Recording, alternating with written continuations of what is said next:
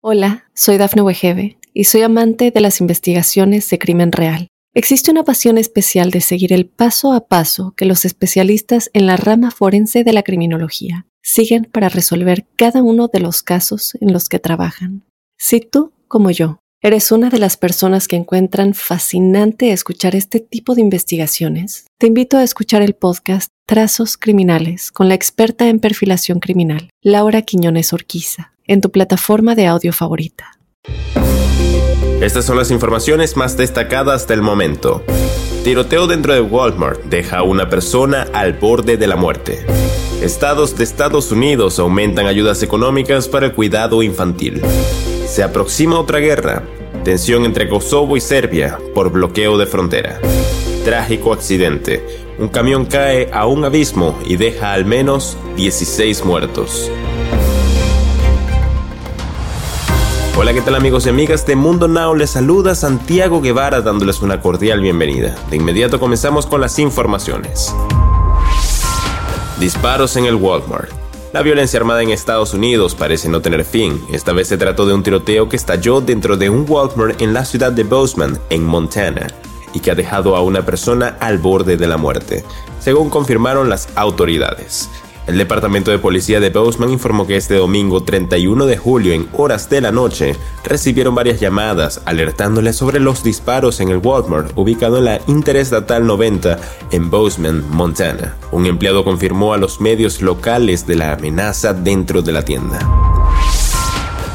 Los demócratas en Washington tenían grandes ambiciones este año de aumentar los subsidios para el cuidado infantil a nivel nacional como parte de un amplio proyecto de ley de gastos internos. Pero con esos planes estancados debido a la falta de apoyo bipartidista, algunos estados siguieron adelante con sus propios planes.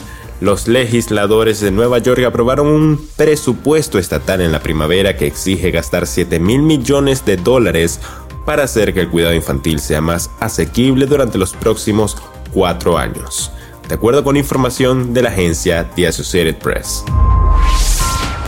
Luego de la guerra desatada entre Rusia y Ucrania, cual aún continúa, se da a conocer un nuevo conflicto entre otros dos países. Incluso algunos medios de comunicación mencionan que podría acercarse una probable nueva guerra. Esto debido a que los problemas están cada vez más fuertes. Fue a través de un comunicado en donde el primer ministro de Kosovo, Albin Kurti, asegura que los delincuentes controlados por el gobierno de Serbia han comenzado a disparar en el norte del país. Incluso el presidente de Serbia había dicho que Kosovo supuestamente planeaba atacar el norte de Serbia a medianoche, según el Daily Cause.